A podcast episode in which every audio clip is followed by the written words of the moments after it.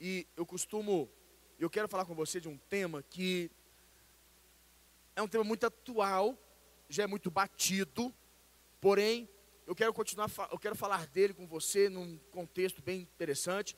Eu quero falar sobre insegurança, algo que é um sentimento que nós temos. Fala comigo, insegurança é um sentimento. Então você precisa entender isso, que insegurança é um sentimento. Eu, eu sinto uma insegurança. E quando eu começo a sentir uma insegurança, essa insegurança ela toma a minha alma, meus pensamentos, minhas vontades, minhas emoções, e ela começa a, de, a, a desconstruir todos os meus pilares, todas as minhas forças, as minhas fortalezas. Esse é o papel da insegurança, desconstruir tudo que você tem de forte dentro de você, tudo que Deus tem construído na tua vida através da palavra dele, tudo que Deus tem construído através de milagres, todas as respostas que Deus tem feito na tua vida, tudo que Deus tem feito de milagres, de, de, de resultados que Ele tem escrito na tua vida pessoal, quantas histórias do passado, que, quantas vitórias você tem em Deus. Quando a insegurança vem, ela quer pegar tudo isso que você tem, toda essa segurança que Deus formou na tua vida, dentro de você, e desconstruí-la. Para que você não tenha pilar de apoio, para que você não tenha nenhum apoio em questão de segurança. E você, quando se tornar inseguro, automaticamente o diabo começa a apoderar de você. Ele toma posse de você. Pois a insegurança não vem de Deus, a insegurança vem dele. Só que também, em muitos momentos, a insegurança vem de nós mesmos, quando nós tiramos os olhos de Deus e colocamos os nossos olhos aonde? Nas nossas vontades. A Bíblia diz que a nossa luta não é contra a carne nem sangue, mas sim contra principados e potestades. E nós temos que entender uma coisa, que a nossa luta, ela é muito importante, nós entendemos, é no mundo espiritual. É lá que nós guerreamos. E quando nós estamos aqui, você que está aqui hoje, escutando, você que está me escutando em casa, você que me escuta agora, você tem que entender que existem anjos travando uma batalha para desconstruir tudo que o diabo tem plantado na tua vida, toda insegurança. Eu digo para você hoje, em nome de Jesus, que toda insegurança que o diabo tem plantado na tua vida, cai por terra agora, em nome de Jesus. Amém? Entenda uma coisa. Nós devemos aprender. Anota o primeiro ponto. Nós devemos, é um dever nosso, aprender obter segurança naquilo que verdadeiramente nos traz segurança. Eu não posso permitir que em, em andar, escutar, enxergar coisas que não me, dá, me dão segurança. Eu preciso ficar focado. Porque qual é o meio de comunicação comigo? Qual é o meio de comunicação que existe entre o externo e o interno? Ouvidos, eu ouço, eu enxergo, certo? Isso comunica comigo. Todas as vezes que eu ouço, todas as vezes que eu enxergo. E a Bíblia diz que a fé vem pelo ouvir. E se eu não escuto o que me dá fé, eu vou escutar o que o quê? Que descredibiliza a minha fé, que desconstrói a minha fé. Porque não existe meio do caminho. Não, isso até me remete a coisas boas. Eu não quero me remeter a coisas boas, eu quero me remeter àquilo que eu quero construir. Eu não quero ficar pensando no meu passado. Meu passado para mim serviu de que, aquilo que foi de ruim, aquilo que, não, que, eu, que eu, todas as derrotas que eu tive no meu passado, me ensinaram, me serviram para ensinar. E as vitórias eu celebrei, mas agora eu estou focado no futuro. Eu não posso ficar olhando para trás e viver da glória do passado. Então é importante você entender, eu não quero escutar nem ficar enxergando aquilo que me remete a coisas boas. Estou focado naquilo que eu quero alcançar em Deus. E uma coisa que é nosso dever, aprender a obter segurança naquilo que nos traz segurança. Primeiro ponto, Hebreus 13, abra comigo, Hebreus 13. Aqui Hebreus 13 diz assim: Jesus Cristo ontem e hoje é o mesmo e o será para. Escute, Jesus Cristo ontem e hoje é o mesmo e o será para.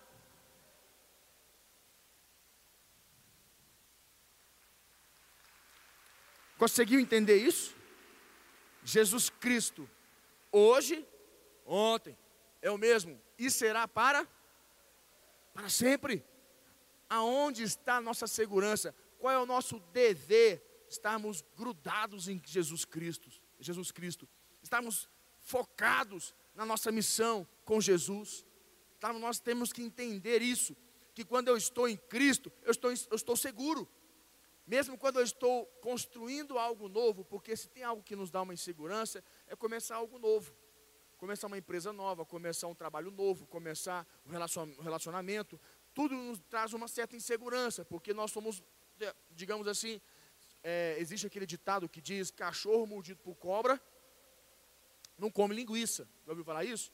Ele fica sempre inseguro, sempre meio, meio, meio, meio ligeiro.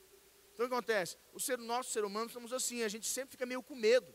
O que, que pode dar? Porque eu já abri uma empresa, a empresa não foi para frente, eu tive um prejuízo muito grande e amarguei durante muitos anos dívidas. Então a gente tem uma certa insegurança quando vai começar uma empresa nova. E quando a gente começa um relacionamento novo, mesma coisa. A gente vai com o pezinho atrás, vai, vai tomando cuidado. Sempre que a gente começa algo novo, nos traz uma certa insegurança. Mas se eu começar algo novo, e eu tiver aliança com o altar, e eu estiver com a minha vida em Cristo, eu não tenho que ter medo. Eu tenho que estar seguro. Esse é o papel de Jesus nas nossas vidas, principalmente o poder do Espírito Santo que opera em nós. Foi o que ele falou: eu preciso ir para que o Espírito venha. E quando o Espírito vier, ele vai consolar você. O que é consolar? Ele vai tirar do teu interior, do teu coração, da tua cabeça, todas essas tranqueiras que o diabo tenta pôr, que a sociedade tenta colocar. Porque eu, estando lá, e ele aqui, ele opera dentro de você, tirando todo esse medo. E é isso que ele faz nas nossas vidas. E nós temos que entender esse papel do Espírito Santo nas nossas vidas, compreender ele de maneira plena. Então, aprenda uma coisa: nosso dever é estar com Cristo, pois Ele é o mesmo ontem, hoje e sempre será. Sempre. Sempre, Ele não muda. Então, coloque a tua base, construa a tua base de caráter, de vida em Cristo Jesus. Eu quero ouvir um amém. Só para você entender uma coisa, só para você entender, Mateus 7, 24, abra comigo. Em cima disso, nosso dever de aprender a obter segurança. Mateus 7, 24.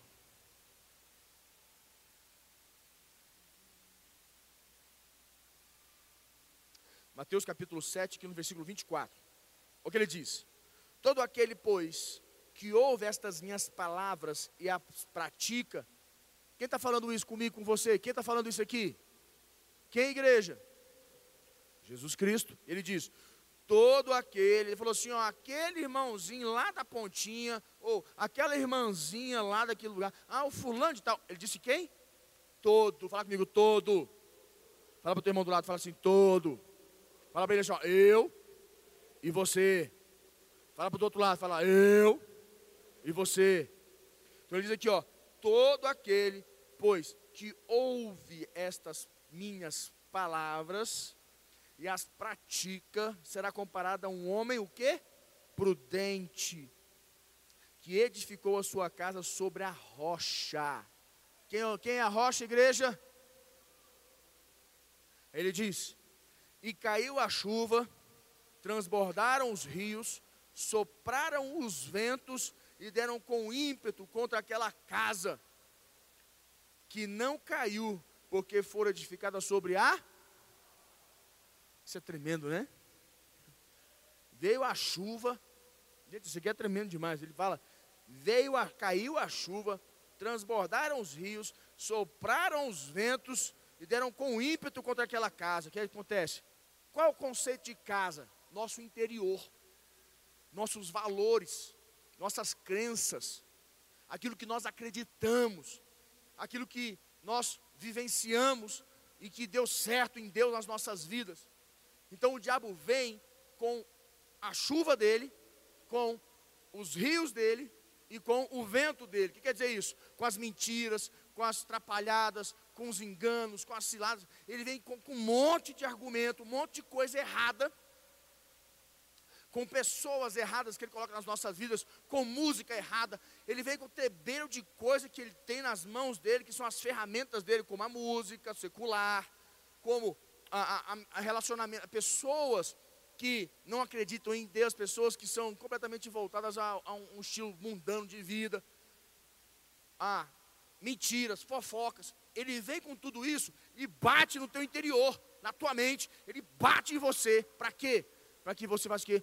Ai, ah, eu não sei se esse negócio na igreja está certo. Ah, eu não estou sentindo segurança. Ah, eu não sei, eu não, ah, eu, eu vou lá, mas não está acontecendo nada na minha vida. Não está acontecendo nada. Não está acontecendo nada. É que você não está. É porque você não vê a quantidade de demônio que cai ao teu redor quando você está na igreja. São os anjos de Deus limpando você para que você cresça em Deus. Você não vê.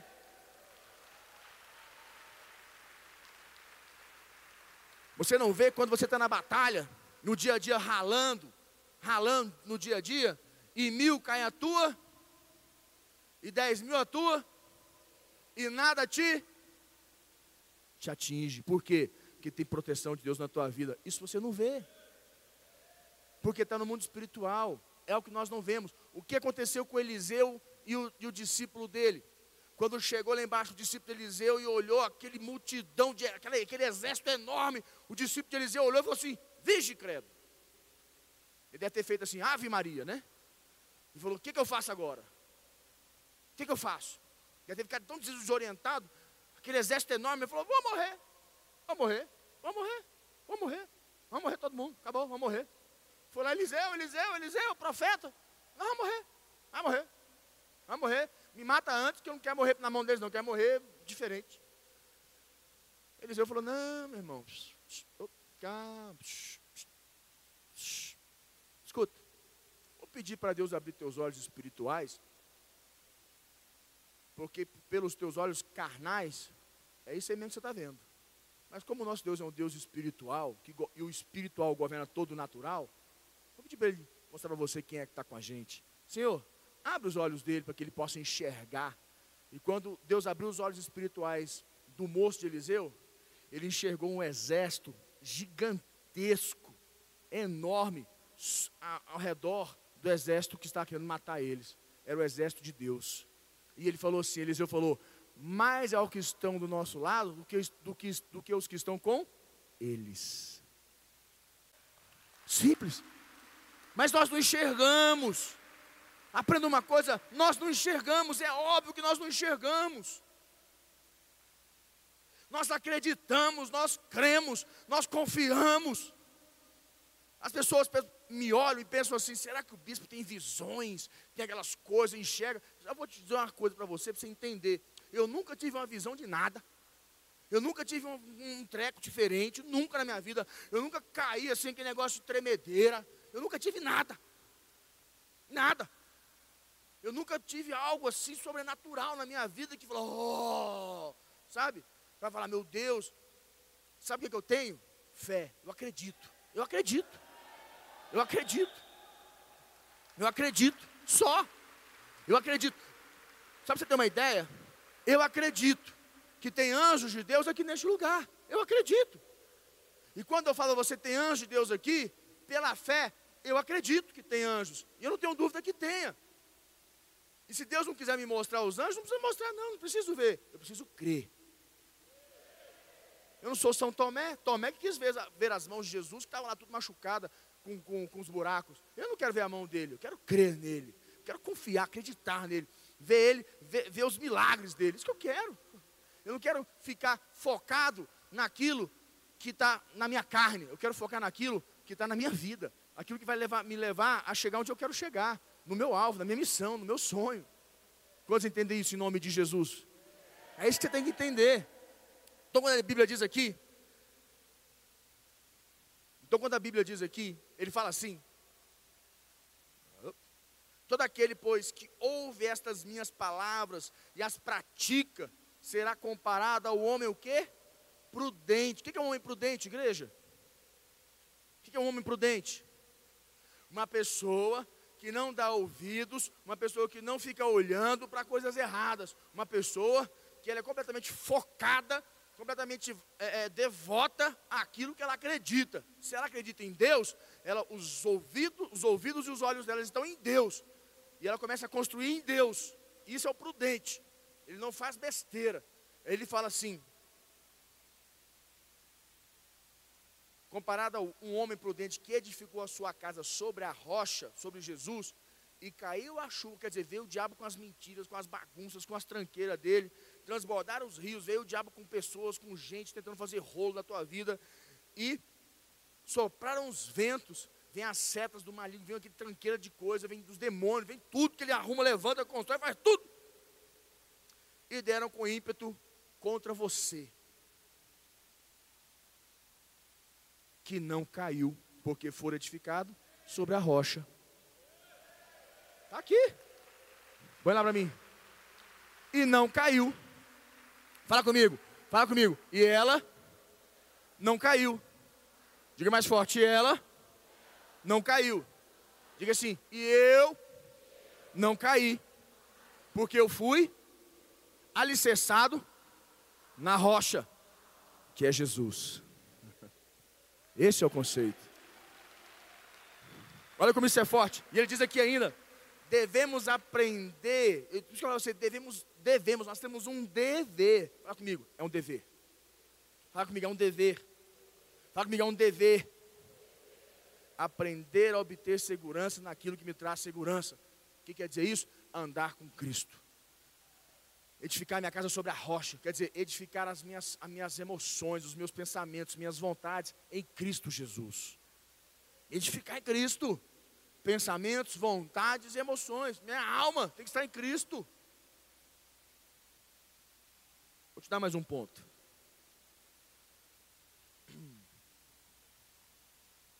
Vou dar mais um ponto para você.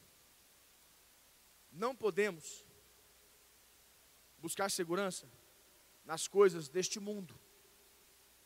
Anote isso. Não buscar, não buscar segurança nas coisas deste mundo. Lucas capítulo 12, abra comigo. Impressionante como é tão simples, mas é tão poderoso, né? É porque a gente gosta daquelas coisas meio diferentes, sabe? Se eu estivesse dando as duas piruetas aqui, falando umas coisas malucas, dando umas revelações, dando umas, umas maluquices aqui, o povo ia, estar tá tudo doido. Mas quando eu falo uma coisa focada, o pessoal fica assim, ó, amém, amém. Que acontece? Está batendo lá na tua alma, é onde eu quero chegar. Porque se eu alcançar a tua alma, eu te faço florescer. Então escute. Não podemos buscar segurança nas coisas deste mundo. Lucas 12, 19 diz assim: Então direi à minha alma: Tens em depósito muitos bens para muitos anos, descansa, come, bebe e regala-te. Mas Deus lhe disse: Louco, esta noite te pedirão a tua alma, e o que tens preparado, quem, para quem será? Olha essa porrada, escute isso aqui. Então direi à minha alma: Tens depósito Tens em depósito muitos bens para muitos anos. Quer dizer, a conta está cheia, a conta está gorda, você está tranquilo, a empresa está faturando, você está em paz, você está. Não, eu, tô, eu, tô, eu, tô, eu, eu, eu, vou na igreja todo domingo, está tranquilo, eu vou de vez em quando na igreja, mas eu estou mas eu em Deus, sabe? Eu estou com um depósito cheio no céu, porque Deus sabe do meu coração, Deus sabe de mim, Deus, Deus sabe como eu amo Ele, Deus sabe, se Deus sabe é o que importa, não é? Deus sabe, então se Deus sabe, é, nós dois estamos lá juntos, Deus sabe. Então eu estou com o depósito cheio. Deus sabe, Deus sabe, Deus sabe todas as coisas, Deus sabe do meu coração, Deus sabe de tudo, sabe? Deus sabe, isso é verdade. Aí ele fala,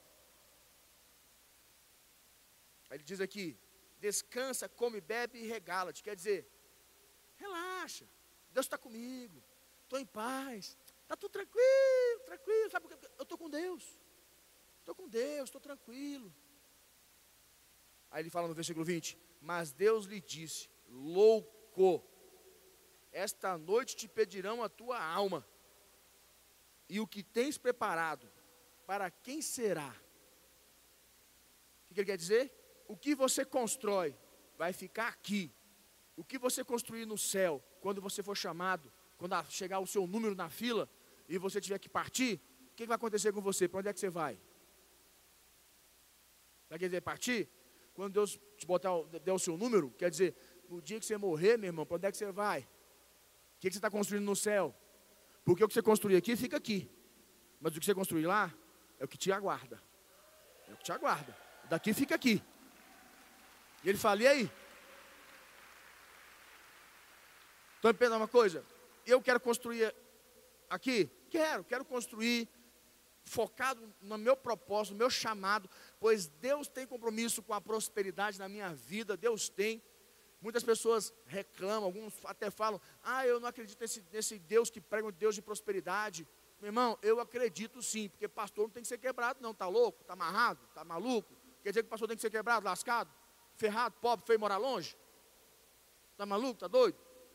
Por que, que eu tenho que ser pobre, feio morar longe? Por quê? Por quê? Me explica isso. Por que, que eu tenho que ser? Por quê? Ah, porque a Bíblia diz que você tem que ser humilde. Ah, quem diz que eu sou humilde? Isso não tem humildade no meu coração. A minha humildade eu não preciso mostrar para você, eu preciso mostrar para Deus. É Deus que tem que revelar, Deus tem que ver isso. E te falo mais. Eu quero ser próspero sim, porque Deus tem uma palavra de prosperidade para a minha vida. Eu quero ser próspero sim. E eu não quero que seja só eu próspero, não. Eu quero que a minha igreja seja próspera, que tenha milionários na minha igreja, que sejam os maiores de Brasília. Para mim, essas pessoas que têm esse conceito, ah, essa teoria da prosperidade não é de Deus, é porque elas são tão infelizes na prosperidade delas, que elas não podem acreditar que nós podemos ser felizes na nossa. Essa é a verdade.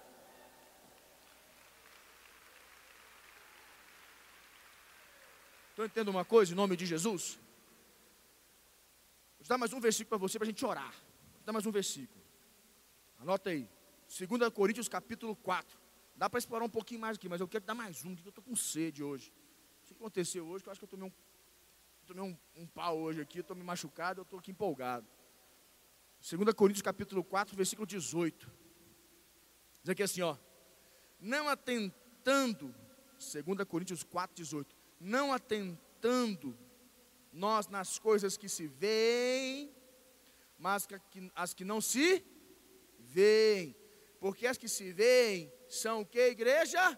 Temporais. E as que não se veem são o que? Será? Será que você está conseguindo entender? Quando eu peguei o versículo, quando eu peguei a passagem de Lucas 12, 19 e 20, que fala que a tua alma está farta, o teu depósito está farto de bens, e Deus diz que você é louco, que nesta noite Ele vai pedir a tua alma. Esse versículo prova que nós não devemos colocar nossos focos nas coisas daqui. Eu disse para você que não tem nada a ver com as pessoas pensam, ah, então está vendo, eu não posso, ser, posso prosperar. Nada a ver com isso. Eu não posso colocar a minha carne eu não posso perder a minha aliança do altar. Eu não posso perder aquilo que é mais importante na minha vida, a minha aliança. Porque quando a gente começa a crescer profissionalmente, a gente vai se distanciando de Deus. Porque a gente vai se ocupando, daqui a pouco quer viajar um final de semana, quer viajar dois, quer viajar três, quer curtir, quer estar com mais recursos, quer fazer para onde, quer ser para não sei o quê. Ah, já, já começa o quê? A, a, distanciar de Deus. E Deus quer que você faça o quê?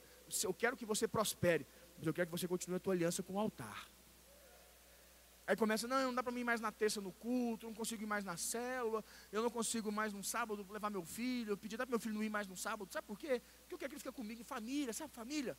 Se você é um pai, homem de Deus, você tem que trazer teu filho no sábado, feliz, ficar aqui junto com ele pulando, para que teu filho, quando ele crescer, esteja cheio de princípios que nós colocamos dentro dele, e ele não fique te dando trabalho, não vire um marginal, meu irmão. Aí você tem que entender. O favor de Deus é o que abre as portas.